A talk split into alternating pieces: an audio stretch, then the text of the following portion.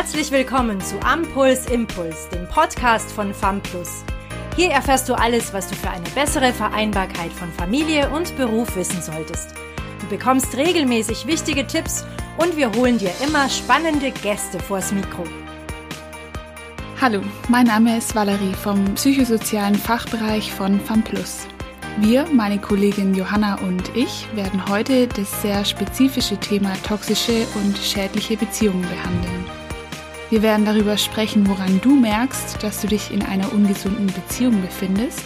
Wir werden die typischen Rollenbilder identifizieren und Tipps geben, wie du dich aus einer toxischen Beziehung befreien kannst. Also wenn du das Thema spannend findest und noch mehr darüber erfahren möchtest, bleib gerne dran.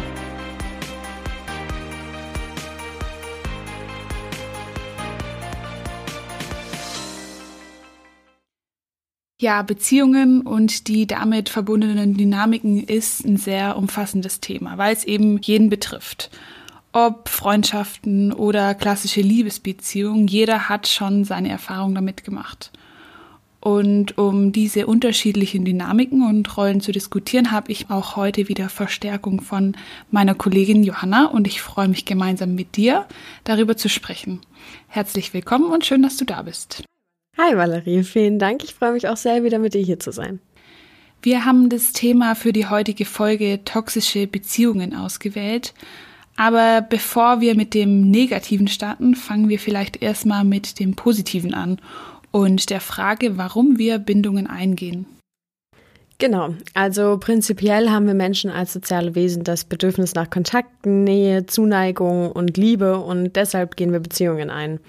Optimalerweise natürlich mit einer Person, mit der wir Werte und Vorstellungen teilen. Laut einer Umfrage ist die wichtigste Grundlage einer Beziehung für die meisten volles Vertrauen, absolute Ehrlichkeit, körperliche Anziehungskraft, Treue und Liebe. Aber selbst wenn sich diese Vorstellungen von einer Beziehung zwischen den Partnern ähneln, gibt es auch Diskussionen, Konflikte, Meinungsverschiedenheiten und die gehören ja auch dazu und sind normal. Bis zu einem gewissen Maß muss es ja auch dazugehören, doch bei vielen wird diese Grenze eben überschritten, ohne dass es jemand wirklich merkt und dann kann es schnell ungesund oder tatsächlich auch gefährlich werden. Ja gut, dass du jetzt schon beide Seiten angesprochen hast. Eine Beziehung sollte zwar überwiegend schön und harmonisch sein, bedeutet aber auch Arbeit und kann zwischenzeitlich auch zu Konflikten führen.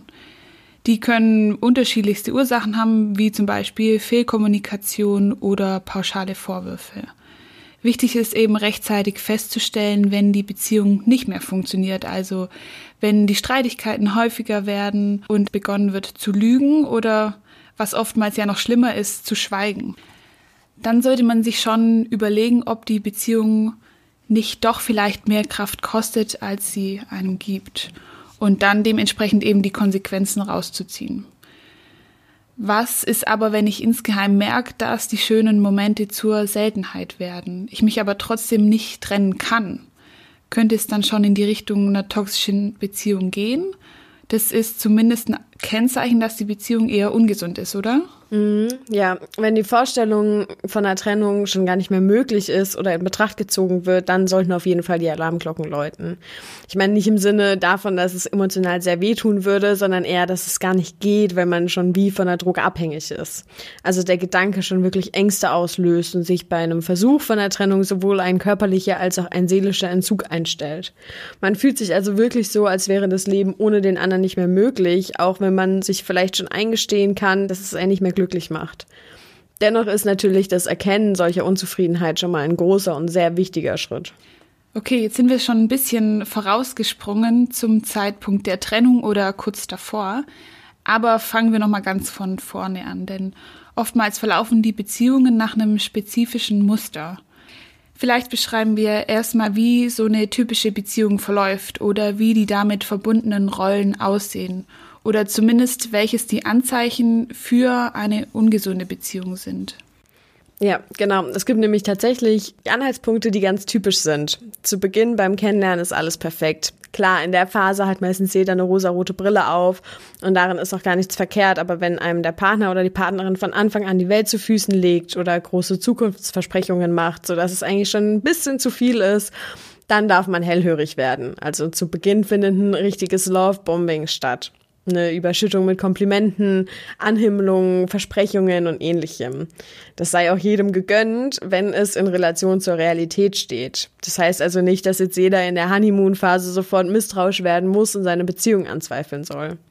Vielleicht versteht man es auch mit einem Beispiel ein bisschen besser. Wenn das Lovebombing noch in vollem Gange ist und die Welt gar nicht schöner sein kann und der Partner oder die Partnerin einem wirklich die Welt verspricht, dann einfach mal auf die tatsächlichen Taten achten. Also gibt der Partner sich auch ansatzweise die versprochenen Mühen und sind beide Parteien gleichermaßen dazu bereit, Arbeit in die frische Beziehung zu stecken, dann ist es wahrscheinlich nicht ungesund. Nur muss es dann halt eben auch so bleiben. Wird ein Part der Beziehung an einem Punkt nachlässig und beginnt viel mehr zu nehmen als zu geben, dann kann die Harmonie schnell kippen. Und je nach Kommunikationsmuster des Paars kann es hier dann schnell zu einem Machtgefälle kommen und damit zu einer Phase der Abwertung. Hier werden dann Fehler und Makel auf subtile Art und Weise mitgeteilt und es beginnt eine regelrechte Manipulation. Also von Perfektion in Person schwingt der dominantere Partner völlig auf das Gegenteil um und die Beziehung ist dann kein Geben und Nehmen mehr, sondern es manifestiert sich nach und nach eine einseitige Beziehung. Hm, damit hast du uns jetzt auf jeden Fall schon mal einen guten Überblick über die Grundzüge gegeben, aber Bevor wir weiter in das Thema einsteigen, möchte ich noch kurz auf die Bezeichnung der Rollenbilder eingehen. Und zwar werden wir im Folgenden zwischen dem dominanteren Part, dem benannten Täter, und der Person in der Opferrolle unterscheiden. Die Rollen sind an sich geschlechterunabhängig, aber auch wenn es dem Klischee entspricht, ist häufiger der Mann der Dominante in der toxischen Beziehung. Genau diese Stereotype können vereint mit toxischer Männlichkeit dominante Verhaltensweisen begünstigen. Vielleicht hier ein kleiner Exkurs zur toxischen Männlichkeit. Das ist nämlich ein Konstrukt unserer Gesellschaft, in dem Männer vermittelt bekommen, sie seien nur echte, richtige Männer, wenn sie besonders dominant, stark und wenig emotional sind. Das heißt, zu einem kleinen Teil wird dieses Konstrukt durch unsere Gesellschaft sogar gefördert und trägt damit wiederum zwangsläufig auch zu toxischen Verhalten in Beziehungen bei. Aber natürlich gibt es auch genauso gut Fälle, in welchen es genau andersrum ist und die Frau die Täterrolle einnimmt. Wir werden der Einfachheit halber dennoch die meiste Zeit in unserem Gespräch in der männlichen Form sprechen, Daher war es uns wichtig, das hier an der Stelle kurz zu erwähnen. Aber jetzt wieder zurück zu dem, was du eben gesagt hast, Johanna. Es gibt wirklich in vielerlei Hinsicht typische Muster in toxischen Beziehungen. Also besteht zum Beispiel gerade auch durch die Rollen ein starkes Machtgefälle zwischen den Partnern und man begegnet sich nicht mehr auf Augenhöhe. In dem Zusammenhang mit toxischer Liebe wird auch oft der Begriff Narzissmus verwendet. Dafür machen wir einen weiteren kleinen Exkurs. Und zwar wäre es interessant zu wissen, was Narzissmus ist und wie sich der äußert. Also narzisstische Persönlichkeiten zeichnen sich durch vermeintliche Selbstverliebtheit und Selbstüberschätzung aus. Sie sind überempfindlich gegenüber Kritik und ständig auf der Suche nach Bewunderung, die sie meistens eben auch bekommen. Der Narzisst wirkt zwar sehr selbstbewusst, ist aber eigentlich von der Bewunderung anderer abhängig, also in seiner Tiefe auch einfach sehr unsicher. Er versucht ein grandioses Bild von sich selbst zu vermitteln und dieses bestätigt zu bekommen. Man könnte sagen, Narzissten sind also eigentlich eher unsichere Menschen, die sich selbst eher hassen als lieben und das durch das Bild nach außen versuchen zu kompensieren. Und was hat der Narzissmus jetzt mit der toxischen Beziehung zu tun? Mm, sehr viel. Bei der ersten Begegnung wirken narzisstische Personen oft interessant, selbstsicher und damit besonders attraktiv. Aber mit der Zeit äußert sich eine mangelnde Rücksichtsnahme auf andere und manipulatives Verhalten wird bemerkbar. Personen mit narzisstischen Zügen suchen sich oft Partner, die sehr empathisch sind und ebenfalls tendenziell eher unsicher, aber die stark nach Liebe suchen und dafür auch zurückstecken. Also Menschen, die eventuell aus Angst davor verlassen zu werden, bereit sind, die eigenen Bedürfnisse hinter die des anderen zu stellen. Unbewusst wird da oft das Gefühl des Nicht-Genugseins verspürt und mit so einem niedrigen Selbstwert ist man dann das gefundene Fressen für einen Narzissten. Das Machtgefälle, von dem wir sprechen, ist für einen Narzissten besonders wichtig und mit manchen Personen auch leicht herzustellen. Hm, und durch die Unterwürfigkeit einerseits und der Dominanz andererseits entsteht dann eben die gefährliche Konstellation, in welcher der Empath eine starke Abhängigkeit zum Narzissten entwickelt. weil wenn es dann erstmal geschafft ist, das Opfer an sich zu binden, fängt die Manipulation an und es dreht sich meist alles nur noch um den Hauptdarsteller. Man kann jetzt schon erkennen, dass es sich wirklich um einen Teufelskreis handelt, aus dem es wirklich schwer ist, sich wieder zu befreien. Ja, genau. Und solche narzisstischen Persönlichkeiten befeuern einfach nochmal ganz krass diesen Teufelskreis von einer toxischen Beziehung. Hm, vielleicht können wir nochmal ein bisschen genauer auf den narzisstischen Charakter als Partner eingehen. Ja, also die narzisstische Person betreibt neben Egoismus auch Unterdrückung, zettelt Konflikte an und handelt manipulativ und herablassend. Also die Person bekommt zwei Gesichter in der Beziehung und wird gleichzeitig aber nach außen hin ein perfektes Bild abgeben wollen.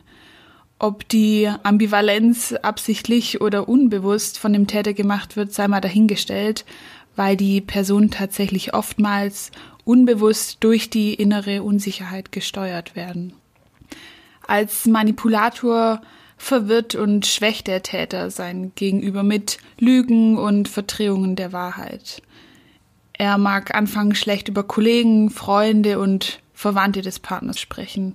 Er fängt an, sie im Beisein von anderen zu beleidigen und völlig überzogene Forderungen zu stellen.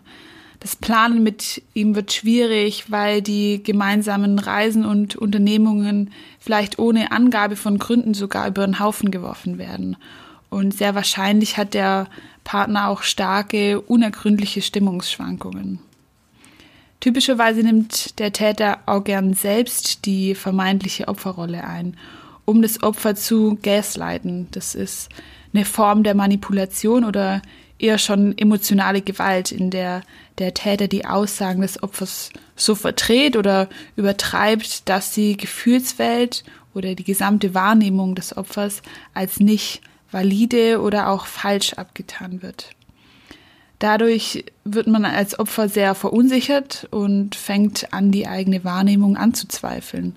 Ein paar Beispiele für Gaslighting können Sprüche sein wie immer verstehst du alles falsch, so schlimm war es doch gar nicht, stell dich doch nicht so an, du bist immer so empfindlich oder in deinen Augen mache ich immer alles falsch.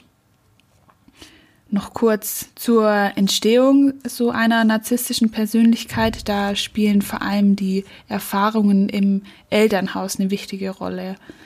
Erfährt ein Kind wenig Zuneigung, Geborgenheit oder auch Liebe dort, wo es aufwächst, kann sich daraus die innere Unsicherheit bilden und manifestieren. Generell verhalten wir uns unseren Partnern oftmals so gegenüber, wie wir es von zu Hause her kennen. Es kann auch nie schaden, die Beziehung der Eltern oder die Assoziation, die man zu Beziehungen generell hat, zu reflektieren.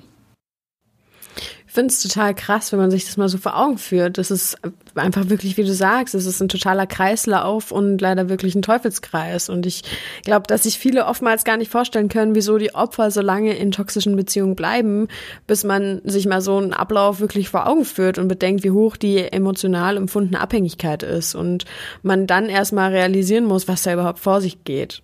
Und ich merke auch gerade, dass wir ganz wild mit dem Opfer- und Täterbegriff um uns schmeißen. Und ich glaube, es würde helfen, wenn wir nochmal schnell beschreiben, welche Charakteristiken welche Rolle ausmachen. Also nicht nur den Charakter eines Narzissten beschreiben, sondern nochmal ganz genau auf die Opfer- und Täterrolle eingehen. Hier gibt's natürlich auch Mischformen und Graubereiche und so weiter.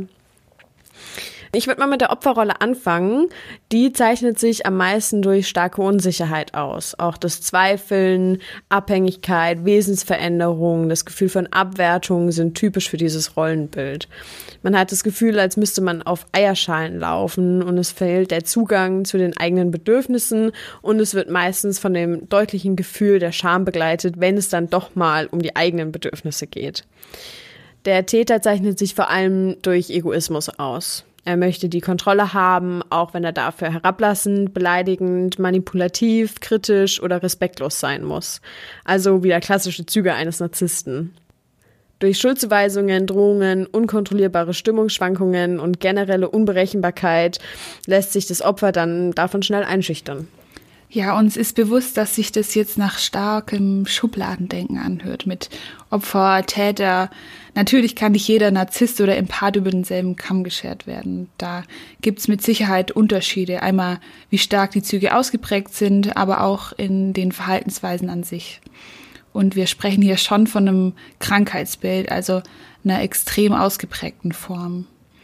Mir ist an der Stelle wichtig zu sagen, dass man gerade in die Opferrolle oftmals hineinrutscht, ohne festzustellen oder auch feststellen zu können, weil es einfach starke Machtspielchen sind und es ein starker Druck ist, der auf einen ausgeübt wird. Man denkt ja auch die meiste Zeit gar nicht über die Absicht der Manipulation nach, sondern geht eben vom gegenseitigen Handeln aus Liebe aus. Letztendlich kann sich aber jeder in so einer Opferrolle wiederfinden und da ist es wichtig, sich nicht dafür zu schämen oder zu verurteilen. Ich finde auch Opfer ist so ein passiver Stempel, der aufgedrückt wird und deshalb vielleicht auch gar nicht der richtige Begriff hier ist. Ja, sehe ich auch so. Ich finde, der Begriff stellt jemanden automatisch als besonders schwach dar, obwohl es ja meist eigentlich gar nichts mit Schwäche oder Stärke zu tun hat. Ja, genau. Also man wird quasi durch Manipulation in die Rolle gedrängt und dadurch nach und nach jegliches Gefühl von Selbstwert entzogen. Es könnte also theoretisch jedem passieren. Und es funktioniert tatsächlich einfacher, als man denkt. Und gerade dann, wenn die vermeintlich bedingungslose Liebe halt doch nicht so bedingungslos ist. Und wie du schon vorhin gesagt hast, am Anfang scheint alles so perfekt und man bildet dann eben so eine Art Sucht, also nicht nach Liebe, sondern auch nach der anderen Person. Und bis die Liebe dann schon ganz geschickt an Bedingungen geknüpft ist sobald das geschehen ist, ist es für den Täter ein einfaches Spiel, die andere Person durch Liebesentzug oder auch angedrohten Liebesentzug noch einfacher weiter zu manipulieren. Man kann sagen, dass tendenziell schon bestimmte Leute eher anfällig für solche Beziehungen sind, aber viel wichtiger und unabhängig davon ist es eben entscheidend, dass wenn man sich in dieser Situation befindet, sich daraus befreit wieder lernt, auf sich selbst und die eigenen Bedürfnisse zu hören. Und das ist genau das, worauf wir euch aufmerksam machen möchten. Nicht nur bei euch selbst, sondern auch, wenn man diese Verhaltensweisen bei Freunden oder auch in der Familie feststellt. Wenn der Verdacht besteht, dann traut euch, den zu äußern. Natürlich auch mit einem gewissen Feingefühl, weil sonst könnte es auch passieren, dass sich deine Freundin oder Freund vor den Kopf gestoßen fühlt und dann völlig verschließt. Jetzt mal angenommen, ich bemerke das nicht in meinem Umfeld, sondern bei mir, bei meiner eigenen Beziehung. Wie stelle ich fest, dass das nicht nur eine Phase ist, sondern dass mein Partner oder meine Partnerin tatsächlich so manipulativ und respektlos mit mir umgeht? Wann weiß ich, dass es wirklich narzisstische Züge sind, beziehungsweise dass ich in einer toxischen Beziehung stecke? Also wenn die Verletzung des anderen mit Absicht geschieht und es dem Partner offenkundig nicht wichtig ist, dass euch dessen Verhalten verletzt und kein Wunsch nach Versöhnung oder Wiedergutmachung besteht, dann ist es schon ein starkes Indiz dafür, dass es krankhafte Züge sind und nicht nur eine Phase. In einer gesunden Partnerschaft darf und, und soll es auch mal krachen. Es sollte jedoch immer konstruktiv bleiben ist es dem Partner schlichtweg egal, dass er eure Gefühle verletzt, dann ist es sehr wahrscheinlich keine besonders gesunde Beziehung, da hier genau das Machtgefälle entsteht, von dem wir zu Beginn gesprochen haben. Außerdem entschuldigen sich Narzissten niemals aufrichtig für ihr Verhalten und haben auch keine Absicht, das Verhalten zu verändern. Vielleicht bringen sie mal eine Entschuldigung über die Lippen, aber keine, die sie dann auch wirklich so meinen, weil dazu müssten sie sich selbst auch ihre eigenen Fehler eingestehen und die können sie meist gar nicht selber sehen. Stattdessen wird dann eher die Schuld aufgeteilt, also Opfer, die tatsächlich wenig Schuld an der Streitursache haben, sind nach der Versöhnung sicher, dass sie doch selbst auch Teilschuld gewesen sind. Viele kennen das Phänomen gar nicht und wissen deshalb gar nicht, wie man damit umgeht oder wie man sich aus so einer toxischen Beziehung befreien kann. Und es braucht auch einfach viel Mut. Der erste Schritt ist schon mal, dass man ein Bewusstsein dafür schafft, also für diese toxische Beziehung, die Rollen und wie die Menschen mit narzisstischen Mustern ticken. Und es gibt auch Tipps, wie ich mich davor schützen kann, überhaupt da hineinzurutschen. Bei welchen Anzeichen des Partners sollte ich denn hellhörig werden? Also eigentlich ist es immer sinnvoll, schon von Anfang an skeptisch zu sein. Besonders, wenn einem das Bauchgefühl schon Gründe dafür gibt. Das hat ja meistens dann im Endeffekt doch tatsächlich recht. Und natürlich hat man am Anfang eine rosa-rote Brille auf. Darüber haben wir auch schon gesprochen. Der wahrscheinlich einfachste Tipp ist aber tatsächlich, ehrlich mit sich selbst zu sein und auf das Bauchgefühl zu hören und sich dann auch eingestehen, wenn dieses eben nicht positiv ist.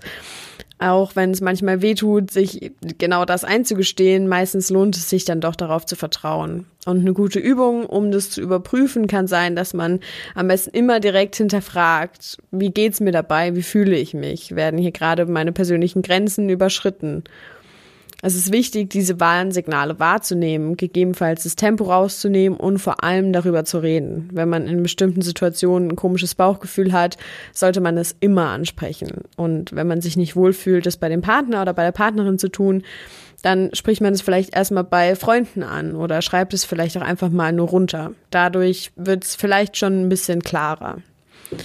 Etwas, was meiner Meinung nach leider in unserer Gesellschaft verpönt ist und als absolutes No-Go gilt, aber auch helfen kann, ist das Gespräch über vergangene Beziehungen beschreibt dein Partner oder deine Partnerin dessen Ex-Partner als total verrückte Psychos, dann sollte auf jeden Fall auch eine Alarmglocke klingeln.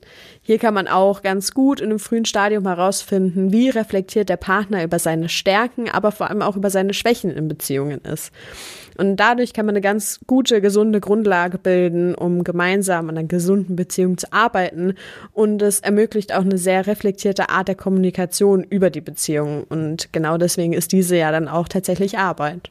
Ja, das sind schon alles sehr gute Punkte. Man vertraut dem neuen Partner ja schließlich und lässt sich drauf ein, aber trotzdem ist es wichtig, sein eigenes Bauchgefühl nicht aus dem Blick zu verlieren.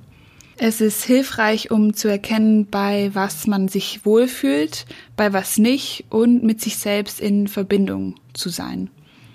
Die Manipulation geht wirklich in die Tiefe, sodass man sich selbst irgendwann gar nicht mehr glaubt und von sich selbst entfremdet. Es schadet also nicht, ab und zu mal in sich zu gehen und über seine persönlichen Grenzen auch nachzudenken. Hier verweise ich mal schnell auf den letzten Podcast, den wir gemeinsam gemacht haben. Da ging es nämlich um das Thema mentale Gesundheit und speziell um den Selbstwert. Und der ist eben auch ausschlaggebend bei toxischen Beziehungen. Also wenn dich das noch näher interessiert, dann kannst du auch da gerne mal reinhören. Genau. Betroffene in der Opferposition haben oft durch ihren geringen Selbstwert keine klare Sicht mehr auf das Machtgefälle, in dem sie sich befinden und spüren ihr Bauchgefühl gar nicht mehr. Also nochmal zurück. Angenommen, man befindet sich selbst bereits in einer solchen ungesunden Beziehung, dann kostet es sehr viel Kraft, sich daraus zu befreien. Abhängig auch davon, in welchem Stadium man sich befindet. Wir haben ein paar Tipps rausgesucht, die wir Betroffenen gerne an die Hand geben würden. Ja, und zwar auch wenn es schwierig erscheint, sollte man auf jeden Fall versuchen, sich zu distanzieren und von außen mit Abstand auf die Beziehung zu schauen.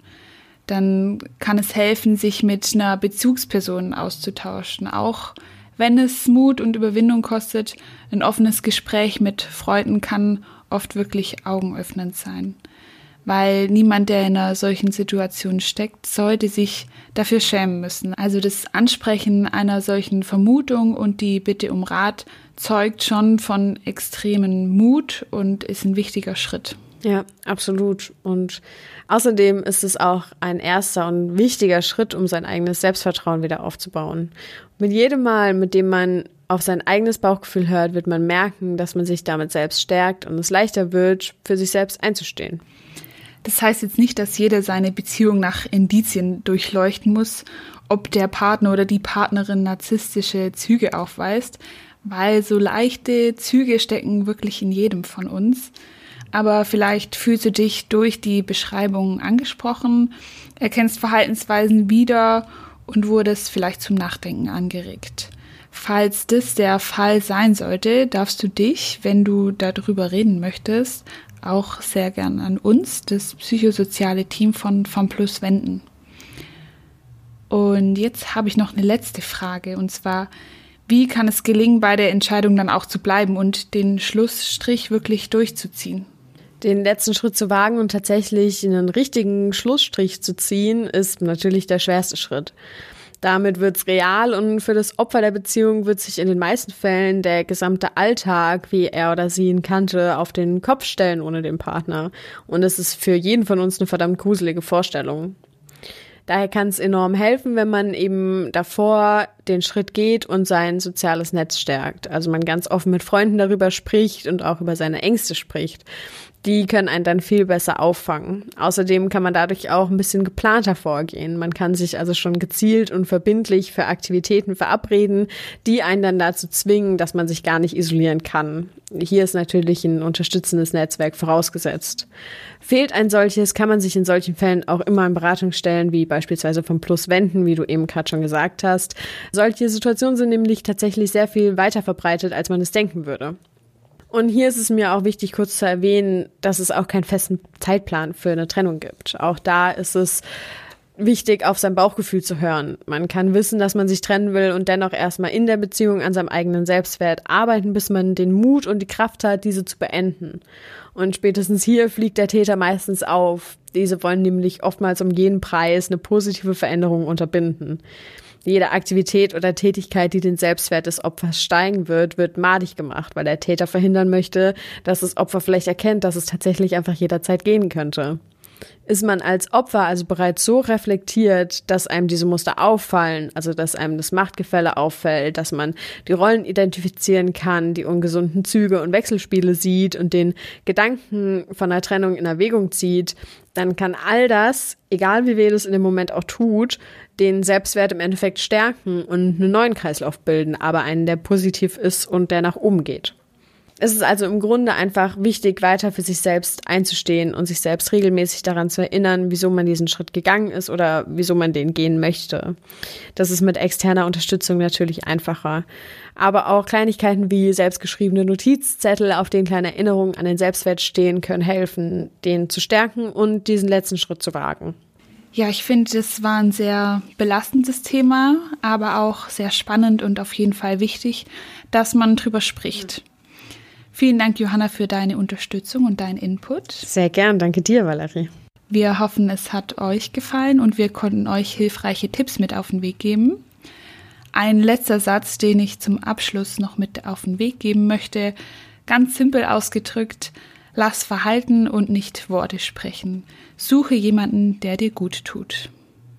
Wir freuen uns, wenn ihr auch bei unserer nächsten Folge wieder einschaltet. Bis dahin könnt ihr auch gerne unseren Instagram-Account abonnieren. Unter famplus-gmbh posten wir regelmäßig Updates und wichtige Informationen aus den verschiedenen Bereichen. Danke, dass du bei diesem Podcast dabei warst. Wenn du weiter am Puls bleiben möchtest, schau auch gerne mal auf unserer Homepage vorbei www.famplus.de. Wir freuen uns, dich in der nächsten Folge wieder begrüßen zu dürfen. Bis dahin wünschen wir dir alles Gute.